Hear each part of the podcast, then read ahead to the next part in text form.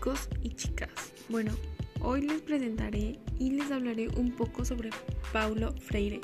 No, no está para nada aburrido, es más, quédense y pongan atención. Paulo Freire. Él fue un educador filósofo brasileño. Es considerado uno de los pensadores más notables en la historia de la pedagogía mundial. Es el pedagogo de los oprimidos y en su trabajo transmitió la pedagogía de la esperanza. Influyó en las nuevas ideas liberadoras en América Latina y en la teología de la liberación, en las renovaciones pedagógicas europeas y africanas, y su figura es referente constante en la política liberadora y en la educación. Fue migrante y exilado por razones políticas, por causa de dictaduras. Por mucho tiempo su domicilio fue el Consejo Mundial de Iglesias en Ginebra, Suiza. Pero se estarán preguntando quién fue Paulo Freire. Paulo Freire nació el 19 de septiembre de 1921 en una familia de clase media de Recife y murió el, el 2 de mayo de 1997 en Sao Paulo, Brasil. Centró sus estudios en Derecho, sin embargo, siempre inclinó sus intereses hacia la educación y la ayuda de menos favorecidos. Los primeros pasos como docente los realizó en las escuelas secundarias brasileñas y más adelante desarrolló un proyecto educativo junto a sacerdotes para colaborar en la educación de los más necesitados. Quien impulsó a dedicarse a la educación en los problemas que presentaba fue Elsa María Oliveira, una maestra de enseñanza primaria, con quien contrajo matrimonio en 1944. Oliveira lo motivó a elaborar un análisis sistemático de los problemas pedagógicos. Su influencia en los trabajos prácticos y teóricos de Freire fue muy grande. A partir de 1962 fue vicecanciller y después canciller de la Universidad de Recife. Freire estuvo dos veces encarcelado por los militares por su método subversivo y se refugió en la Embajada de Bolivia, donde el gobierno boliviano contrató sus servicios como asesor del Ministerio de Educación. Más adelante partió a Chile, donde fue un profesor de la Universidad Católica de Santiago y trabajó como asesor especial de la Oficina Regional de la UNESCO en dicha ciudad. Ahí se dedicó principalmente a la educación de campesinos adultos. Luego, en 1969, recibió una carta invitándole a impartir clases en la Universidad de Harvard, en Estados Unidos, solo después de 1970. La teoría y práctica pedagógica de Freire empezó a ser reconocida en todo el mundo. Paulo Freire creó un método de alfabetización. Pero bueno, ¿para qué la necesidad de un método? de esta.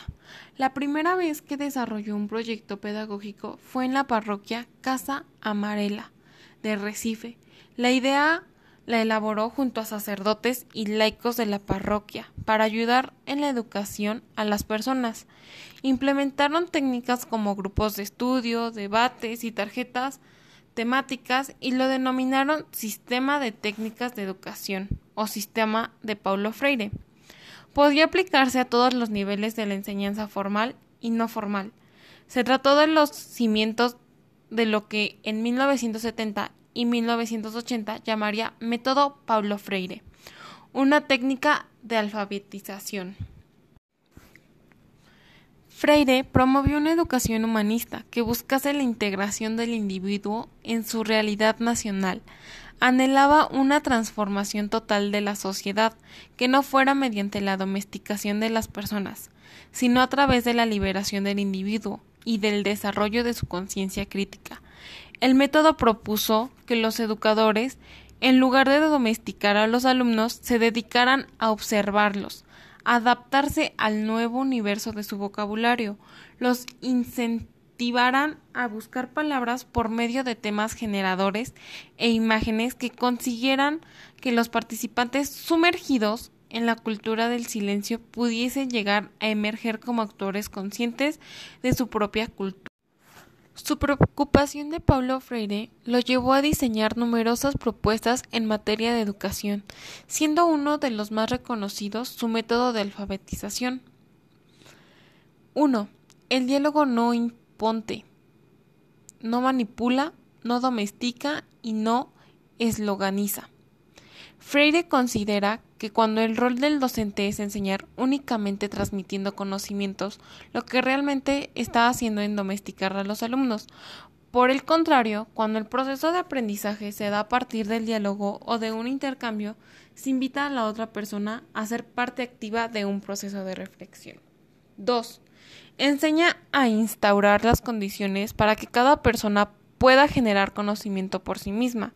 Esto nos quiere decir que enseñar no consiste únicamente en la transferencia del conocimiento, sino en diseñar un espacio en el que el estudiante tenga las herramientas necesarias para comprender diversas temáticas. La alternativa más efectiva para lograrlo es que el docente fomente el diálogo constante con sus estudiantes, de manera que éste participe todo el proceso. 3. Una sociedad democrática nada tiene que ver con las personas en silencio. Este educador brasileño considera que una sociedad en la que la población no se expresa o vive en silencio poco tiene que ver con una sociedad democrática. A diferencia de ello, cuando las personas tienen una conciencia crítica, puede practicar o participar activamente de la sociedad proponiendo tanto ideas como soluciones. 4. La investigación es fundamental para construir un conocimiento. Para acercarse un paso más al conocimiento, siempre se debe tener como bandera la curiosidad, una cualidad que invita al hombre a investigar, a buscar, a, esforzarse por aprender desde su propia práctica. Sobre este punto, Freire agrega que tener libertad de buscar e investigar de forma permanente es clave para vivir en un clima pedagógico. Y eso es muy importante. La alfabetización es la clave para libertar a los oprimidos.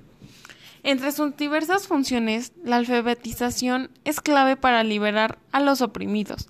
Según Freire, al tener la posibilidad tanto de hablar como de opinar, los oprimidos pueden construir su camino hacia la libertad, pudiendo así ser conscientes de su existencia y protagonistas de su propia historia.